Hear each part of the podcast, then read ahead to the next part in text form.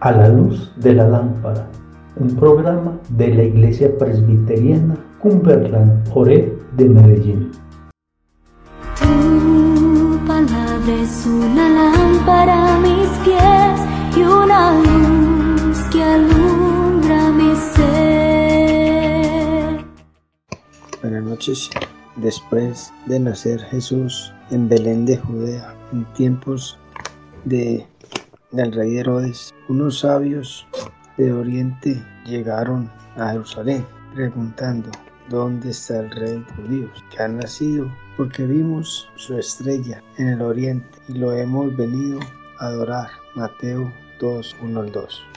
Un viaje largo, nada de comodidad, pero con deseos de encontrar al rey. No tenemos mucha información sobre la identidad de estos sabios en la época en que nació Jesús. Ese título de sabios o magos aplicados a cualquiera que se dedicara a la astrología, la interpretación de sueños, el estudio de escritos sagrados o la magia, ya que muchos judíos del exilio vivían en Oriente, es posible que estos sabios estuvieran familiarizados con profecías bíblicas como esta, una estrella saldrá de Jacob y un cetro se levantará de Israel. Números 14 y 17. Todo parece indicar que el movimiento que los sabios vieron en los cielos fue tan extraordinario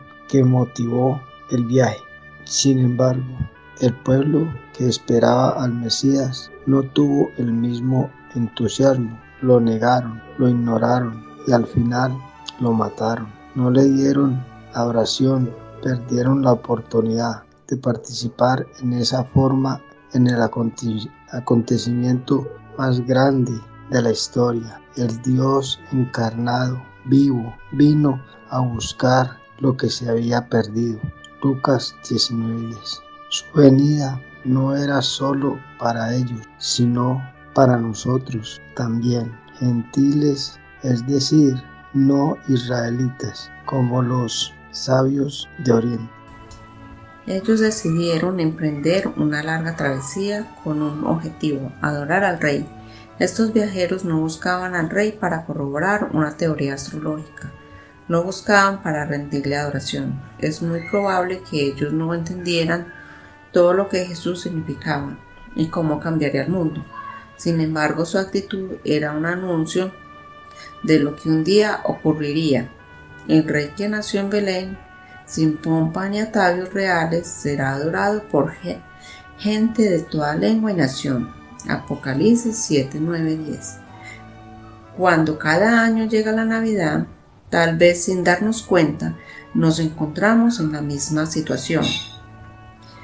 Podemos actuar no como los sabios, sino como los contemporáneos del tiempo de Jesús entre el ajetreo, los compromisos y celebraciones, lo perdemos de vista. A diferencia de los sabios, nos embarcamos en otras travesías, que en lugar de acercarnos a Belén, nos alejan.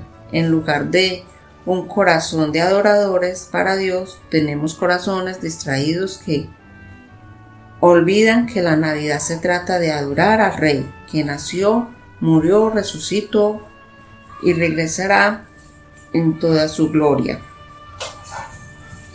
¿Cómo puedes procurar adorar más al Señor con tu vida e invitar a otras personas a hacer lo mismo? Bendiciones hermanos. Palabra una lámpara a mis pies y una luz